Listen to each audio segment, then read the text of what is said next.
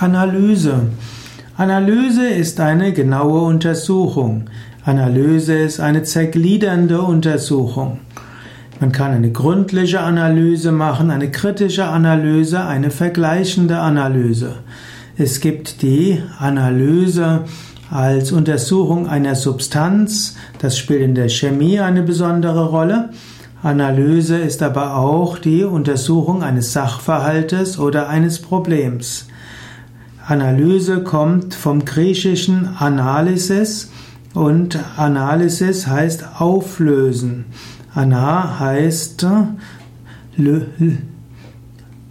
Analysis ist also das, was man auseinander macht. Analytisch heißt eigentlich methodisch zergliedernd. Man könnte auch sagen, es gibt Analyse, das Auseinandernehmen und Synthese, das Zusammenbringen.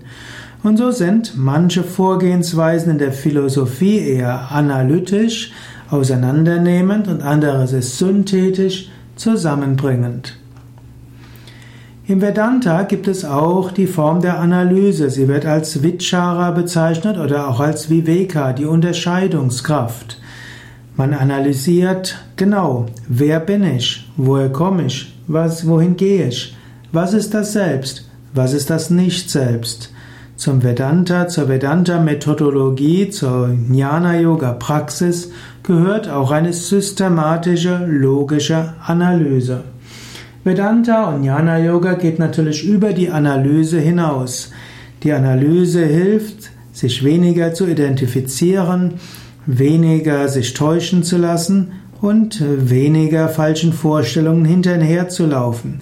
In der tiefen Meditation kann man dann die Antworten auf die Fragen finden.